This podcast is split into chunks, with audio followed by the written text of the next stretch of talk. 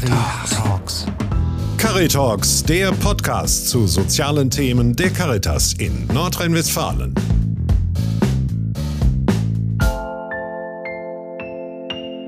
Schönen guten Tag, mein Name ist Markus Lahmann. Ich bin der Chefredakteur der Zeitschrift Caritas in NRW und spreche heute mit Heinz-Josef Kessmann, dem Direktor des Diözesan Caritas Verbandes Münster. Heinz-Josef Kessmann, wir haben uns ähm, in einer vorigen Folge über das Thema Kinderarmut und Jugendarbeitslosigkeit unterhalten und um politische Schlussfolgerungen daraus. Sie sind Direktor des Diözesan Caritas Verbandes Münster, ähm, scheiden jetzt in diesem Jahre aus. Und das ist Anlass und ähm, Möglichkeit, um ein bisschen zurückzugucken. Sie haben auch eine andere wichtige Funktion im Deutschen Caritasverband inne. Sie sind Vizepräsident des Deutschen Caritasverbandes und als solcher auch, das ist verknüpft damit, Vorsitzender der Arbeitsrechtlichen Kommission des Deutschen Caritasverbandes. Was um alles in der Welt ist eine arbeitsrechtliche Kommission? Das müssen Sie vielleicht einmal kurz erläutern.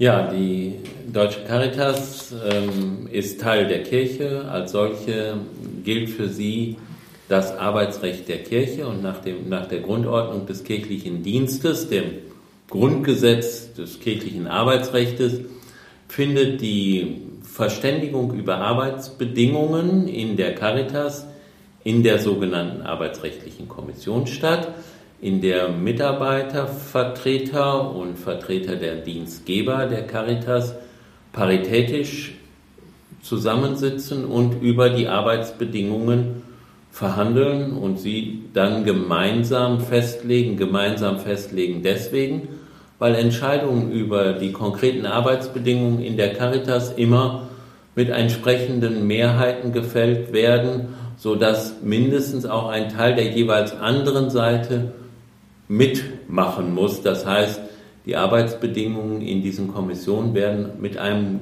guten Quorum und einem, mit einer hohen Übereinstimmung festgelegt.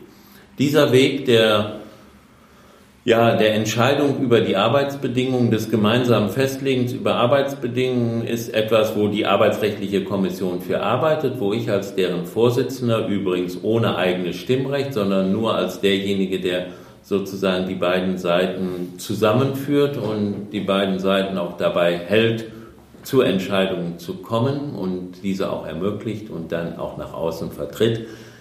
Das ist eine Arbeit, die ich finde, die ist aller Ehren wert, weil dieser Weg der Tariffindung und der Entscheidung über Arbeitsbedingungen, es geht ja nicht nur ums Entgelt, sondern es geht um die gesamten Arbeitsbedingungen, ähm, ist eigentlich von beiden Seiten der Kommission ein sehr hoch wertgeschätzter Vorgang. Und äh, wenn zu früheren Zeiten schon mal darüber gesprochen wurde in der Caritas, wollen wir eigentlich diesen dritten Weg noch, dann kann man heute sagen, ich habe den Eindruck, dass die beiden Seiten der Arbeitsrechtlichen Kommission sehr daran festhalten, dass dieser Weg gut weiterentwickelt wird. Das haben wir in den letzten Jahren auch kontinuierlich getan. Und dass es ein Interesse daran gibt, dass es weiter dieses gemeinsame Instrument in der Caritas gibt. Und das muss man ja auch so sagen, die AVR, also die Arbeitsvertragsrichtlinien, die in der Arbeitsrechtlichen Kommission zustande kommen, sind für die Caritas doch so etwas wie ein gemeinsames Band.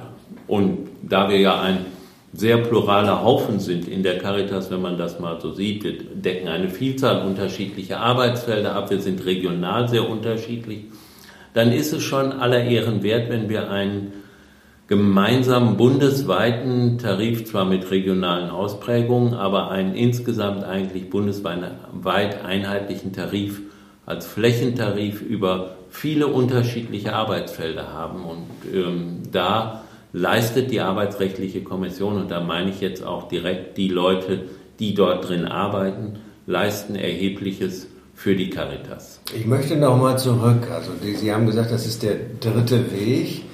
Das kirchliche Arbeitsrecht ist ein eigenständiges Arbeitsrecht, unterscheidet sich also vom Tarifrecht, vom ersten und vom zweiten Weg. Was sind denn erster und zweiter Weg nochmal? Ja, der erste Weg ist, dass äh, die Arbeitsbedingungen vom Dienstgeber festgelegt werden, etwas was... Also ähm, Berufsbeamtentum. Nein, ähm, so, sondern ähm, eigentlich äh, etwas, was wir aus äh, zumindest im rechtlichen Rahmen konstruiert gar nicht kennen, nämlich dass der Arbeitgeber einseitig festlegen kann, wie die Arbeitsbedingungen sind. Selbst im Berufsbeamtentum gibt es ähm, Vertretungsregelungen, Personalvertretungen etc. Also ähm, gibt es ein Stück gemeinsame Gestaltung. Also erster Weg wäre dann sowas wie Manchester-Kapitalismus, ja, was, es, was es gar nicht mehr so wirklich gibt. Ja. Zumindest ich. Äh, nicht, was es gesetzlich nicht mehr gibt. Ich würde nicht behaupten, dass es nicht an mancher Ecke okay. noch sich findet. Ich glaube, gerade in kleineren äh, Strukturen, kleineren Firmen. Start-ups?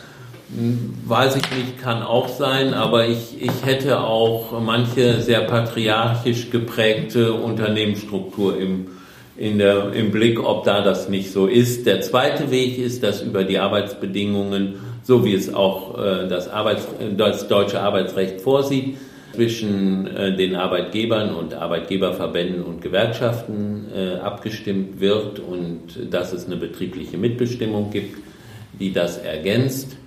Und der dritte Weg ist eben der Weg, der durch Grundgesetz den Kirchen ähm, reserviert ist, dass sie ihr Arbeitsrecht selber gestalten, so äh, sagt es das Grundgesetz. Und die katholische Kirche hat das eben getan, genauso wie die evangelische Kirche, und hat eben in der Grundordnung des kirchlichen Dienstes festgelegt, wie bei uns die Frage der Entscheidung über Arbeitsbedingungen stattfindet, nämlich in paritätisch besetzten Kommissionen, wie der Arbeitsrechtlichen Kommission des Deutschen Caritasverbandes und wie die betriebliche Mitbestimmung funktioniert, nämlich über das Mitarbeitervertretungsrecht. Ist das noch zeitgemäß? Also zumindest die Ampelparteien, also die Parteien der Ampelkoalition haben ja im Koalitionsvertrag geschrieben, ich zitiere mal, gemeinsam mit den Kirchen prüfen wir, inwiefern das kirchliche Arbeitsrecht dem staatlichen Arbeitsrecht angeglichen werden kann. So steht es im Koalitionsvertrag und dahinter stecken ja, also es gibt ja noch weitergehende Forderungen, die Grünen und die FDP, die wollen, glaube ich, das kirchliche Arbeitsrecht in der derzeitigen Form völlig abschaffen. Ähm, diese Formel im Koalitionsvertrag ist etwas weicher, aber dahinter steckt ja die Idee, das ist eigentlich nicht mehr zeitgerecht, zeitgemäß, dass die Kirchen und die Caritas als katholischer Wohlfahrtsverband ähm, auch ein eigenes Arbeitsrecht haben. Ja, wir, wir müssen sicherlich sehen, dass in einer zunehmend säkularen Gesellschaft die Frage, ob Kirchen Sonderrechte haben, immer weniger selbstverständlich wird.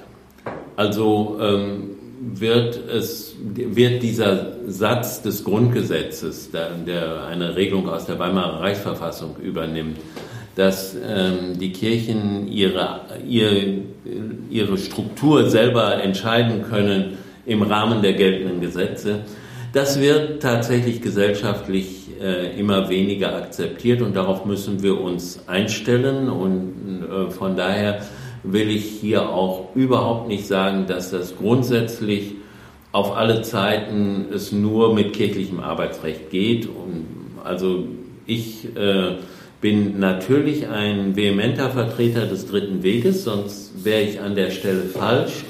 Aber ich sage nicht, dass die Caritas nur mit dem dritten Weg funktioniert. Das wäre falsch.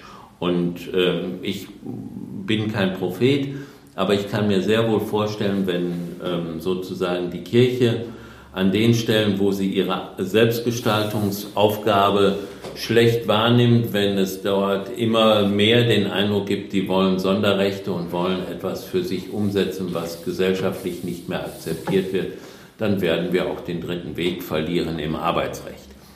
Ich halte so viel davon, dass es diesen dritten Weg gibt, weil dieses Instrument der gemeinsamen paritätischen Bestimmung mit hohen Quoren über das, was uns gemeinsam bewegen soll, sehr, sehr gut in eine eigentlich moderne Welt passt. Es ist ein ähm, Konfliktregelungsmechanismus, wenn wir dann mal sagen, dass es natürlich im Prinzip einen Konflikt über die Arbeitsbedingungen zwischen Dienstgebern, Dienstnehmern geben muss, dann ist das ein Konfliktregelungsmechanismus, der mir viel, viel besser gefällt weil er auch mehr auf Gemeinsamkeit ausgerichtet ist, als immer zu sagen, es geht über Streikrecht und Aussperrung.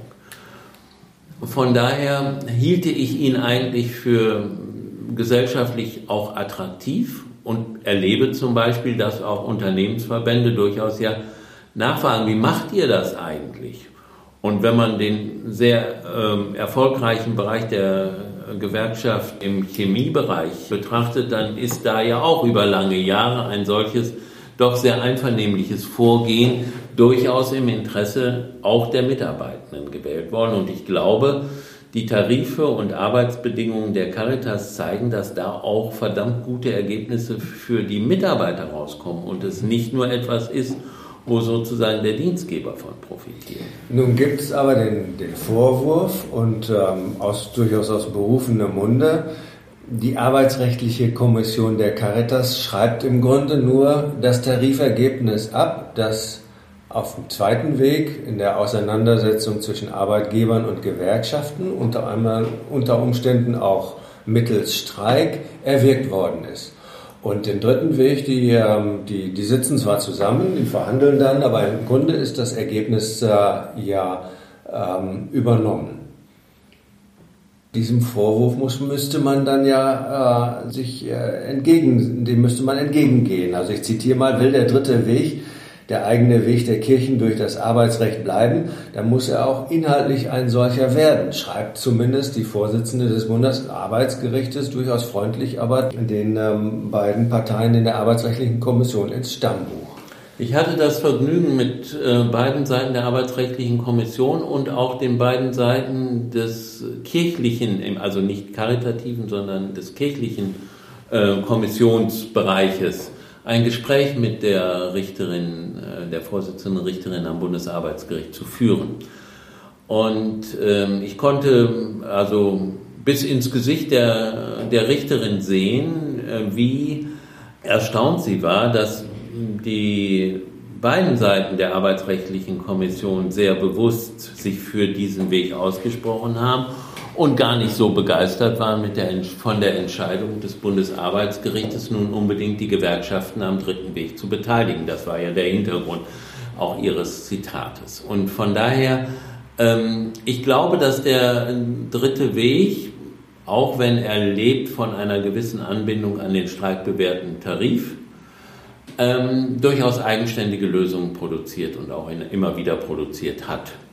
Und wenn man mal die Entscheidung, ich habe jetzt zwölf Jahre, fast zwölf Jahre ähm, die Arbeitsrechtliche Kommission geleitet und wenn man das eine oder andere, was wir geschaffen haben an ähm, Arbeitsbedingungen, Tarifrecht, sich anschaut, dann ist es deutlich über das hinausgegangen, was zwischen Gewerkschaften und äh, Arbeitgeberverbänden entwickelt worden ist. Ganz abgesehen davon, dass in bestimmten Bereichen zum Beispiel der Pflege der öffentliche Tarif als Leitwährung ein bisschen auch abnimmt an Bedeutung, weil einfach auch die kommunalen Arbeitgeberverbände, die ja der Hauptverhandlungspartner ähm, für diesen Tarif des öffentlichen Dienstes sind, keine eigenen Einrichtungen mehr führen in diesem Feld. Und das macht, man, macht sich dann auch in der Tarifpflege bemerkbar. Und Tarif, der Tarif ist ja nicht nur immer die großen so und so viel Prozent Steigerung, sondern ist ja auch genau, wie man das im Einzelnen umsetzt. Zum Beispiel gelingt es, und das ist gelungen, für den Bereich der Krankenhäuser den Tarifabschluss zwischen Marburger Bund und dem Tarifpartnern ähm, abgeschlossenen Tarif bezüglich Arbeitszeiten und ähm, bezüglich insbesondere auch der Zeiten ähm, der Rufbereitschaft etc in eine Art und Weise umzusetzen, dass er den spezifischen Bedingungen der Caritas-Krankenhäuser, nämlich eben kleinerer Krankenhäuser und nicht der kommunalen großen Krankenhäuser, dass das in eine gute Form gegossen wurde, wo man von beiden Seiten aus sagte, das gibt zumindest einen Übergang, ähm, der den, den Spezifika der Caritas gerecht wird. Also Sie meinen, ähm, man kann gute Tarife erzielen und gut miteinander zu Ergebnissen kommen, auch ohne Streikrecht? Das würde ich annehmen, vor allen Dingen da der Bereich der sozialen Arbeit im Streik sicherlich nicht gut äh, darstellbar ist. Also äh, das Mittel von Streik und Aussperrung im Bereich der sozialen Arbeit ist hochproblematisch, weil selbst die Beschäftigten in einer Einrichtung oder in einem Beratungsdienst, das nehme ich ja persönlich wahr, auch nicht einfach, die bestreiken ja nicht ihren Arbeitgeber, sondern bestreiken im Prinzip ihre Klienten. Und das äh, ist schon ähm, ein Problem, auch aus deren Sicht. Bei einer Umfrage, die wir als Zeitschrift äh, Caritas in NRW gemacht haben, da sagen zum kirchlichen Arbeitsrecht 53 Prozent, das berührt mich in der Praxis nicht, aber 6 Prozent sagen auch, dass sie sich total eingeschränkt fühlen. Bei den Aussagen, die uns im Kontext dieser Umfrage also zusätzlich erreicht haben, spielt der Verzicht auf das Streikrecht im kirchlichen Arbeitsrecht überhaupt keine Rolle. Also dass ähm, die Beschäftigten nicht streiken können, spricht keiner an in Bezug auf das Arbeitsrecht. Was viele, viele Befragte ansprechen, ähm, sind Einschränkungen bei der Lebensweise. Also ob bei der Kirche und bei der Caritas Homosexuelle arbeiten können, die verheiratet sind, Transmenschen, queere Menschen. Da scheint sich ja gerade einiges zu tun. Wie stellt sich die Situation aktuell dar? Also ich würde gerne nochmal auf das Ergebnis Ihrer Umfrage eingehen zu Anfang, weil das ja das bestätigt, was ich sage. Also der, in, der Streikrecht im sozialen Bereich ist, ist von geringerer Bedeutung und der Organisationsgrad für die Gewerkschaften ist auch eher geringer. Im politischen Bereich allerdings ist das Streikrecht und die Frage Streikverbot in der Grundordnung des kirchlichen Dienstes eine entscheidende, weil ähm, das von den eben genannten Koalitionspartnern der jetzigen Bundesregierung tatsächlich, glaube ich, der größte Punkt ist. Und wir müssen da sicherlich auch innerverbandlich diskutieren, wie wir uns dazu verhalten wollen. Allerdings glaube ich, dass man ähm, mit Streik schon auch an den Grundprinzipien des dritten Weges, nämlich der Dienstgemeinschaft etc. rüttelt. Und das ist nur schwer in die Praxis einzuführen. Ich kann mir nicht vorstellen, als Dienstgeber auszusperren und von Dienstgemeinschaft zu sprechen, um das mal ganz ehrlich zu sagen.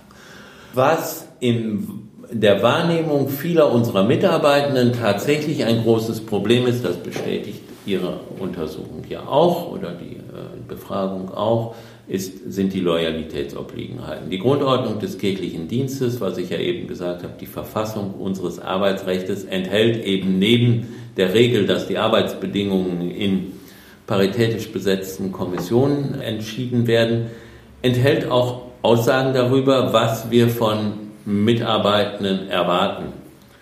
Und zwar auch erwarten im privaten Leben, in, in, in ihrer Lebensgestaltung, in ihrer Lebensform, in ihrer Gestaltung bis in den Partnerschaftsbereich hinein.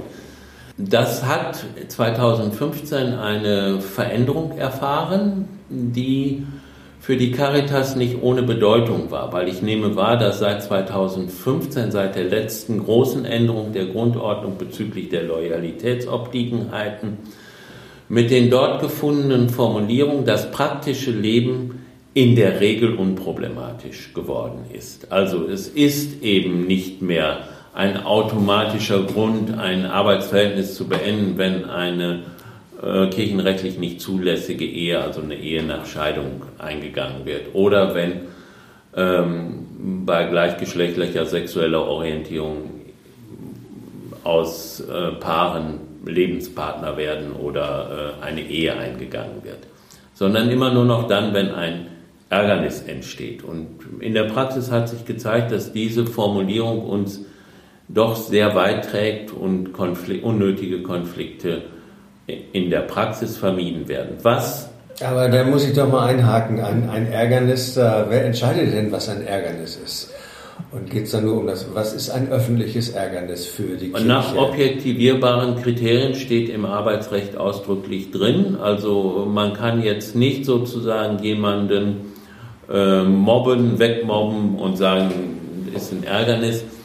Ich, ich finde, was sozusagen dieses Ärgernis ja auch deutlich macht, das genau umgekehrte. Wenn man nach einer kirchenrechtlich nicht zulässigen Ehe jemanden entlassen würde, dann produziert der Arbeitgeber ein Ärgernis. Das ist ja, glaube ich, heutzutage Realität. Also was, glaube ich, aber sozusagen diese 2015er Änderung nicht gelöst hat, ist das Problem, dass natürlich durch die dort gewählten Formulierungen nach wie vor ein Eingriff in das private Leben stattfindet. Und das ist so nehme ich im Augenblick wahr, doch zunehmend auch, dass der Wille der Gesetzgeber, also der Deutschen Bischofskonferenz letztlich, auch ähm, in den wahrnehmbaren Äußerungen jetzt zu Out in Church, kann man das nachvollziehen, dass die von den entsprechenden Gruppen auch vorgeschlagene Streichung all dieser Regelungen, die sich auf die Gestaltung des privaten Lebens beziehen, dass die aus den Loyalitätsobliegenheiten entfernt werden, sodass ich glaube, das werde ich jetzt nicht mehr in meiner Amtszeit erleben und das werde ich auch als Mitglied dieser entsprechenden Arbeitsgruppe der Deutschen Bischofskonferenz nicht mehr erleben. Aber ich bin sehr optimistisch, dass in den nächsten Jahren diese Regelungen tatsächlich fallen und dann das nicht mehr nur noch sozusagen kein praktisches Problem mehr ist, sondern dass es dann auch von der Formulierung und dem, was dort inhaltlich drinsteht, tatsächlich auch kein Problem mehr ist. Also wir haben im Augenblick den verabredeten Evaluationsprozess. Da zeigt sich, dass in der Praxis tatsächlich die Zahl der Konflikte deutlich reduziert ist. Und wir haben in der Arbeitsgruppe, aber auch darüber hinaus deutliche Signale, dass all das, was sozusagen die Gestaltung des privaten Lebens bis hin zu Lebenspartnerschaften, Ehen etc., dass das nicht mehr entscheidend ist. Was ein bisschen unklar ist, ist, was sind denn dann die Loyalitätsobliegenheiten, die man in einer gesetzlich nachvollziehbaren Form dann in, das, in die Grundordnung reinschreiben will? Da gibt es noch ein bisschen was zu tun.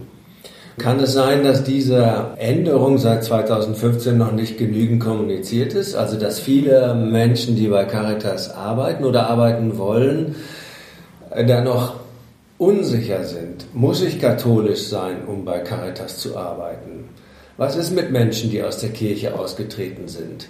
Was ist mit Homosexuellen, die ihre Beziehung, ihre Ehe offen leben wollen und bei Caritas arbeiten? Ähm, und was zählt dann? Das, was der Bischof sagt, das, was der Diözesan-Caritas-Direktor sagt oder was der Ortsdirektor sagt, also der Träger? Ja, das sind jetzt natürlich alle ganz unterschiedliche Fragen, die auch unterschiedlich äh, beantwortet werden müssten. Aber ich versuche es trotzdem mal äh, gemeinsam zu sagen. Also gerade jetzt in der Zeit von Out in Church haben viele Bischöfe sehr deutlich gemacht, dass queere Lebensformen, äh, Lebensgemeinschaften zwischen gleichgeschlechtlichen Personen keine Rolle mehr spielen. Auch der Bischof von Münster hat das deutlich gemacht. Trotzdem haben wir Formulierungen im Arbeitsrecht stehen, die zu beachten sind und die reformiert gehören. Das, und von denen ich optimistisch bin, dass sie auch reformiert werden.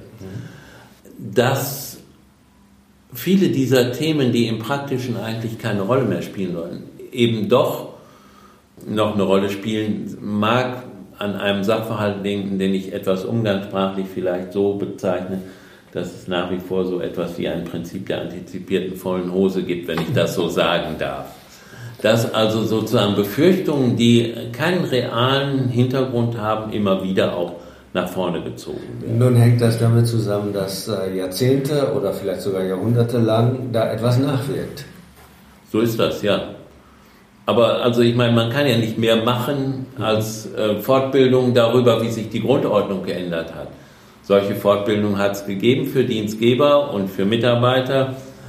Da hier im Bistum Münster haben wir für die Dienstgeber, die KAW für die Mitarbeiter entsprechende Fortbildungen gemacht. Ich habe äh, an vielen Stellen darüber gesprochen.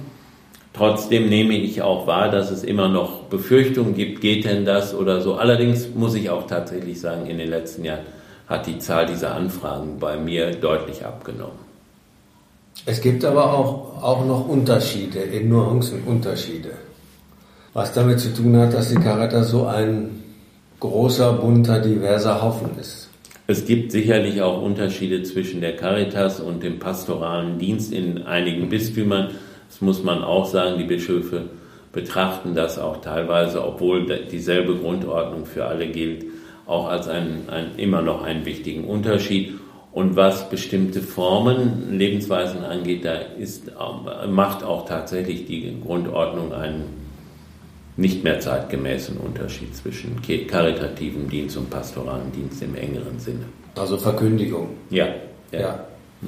Und leitende Funktion im Caritasverband.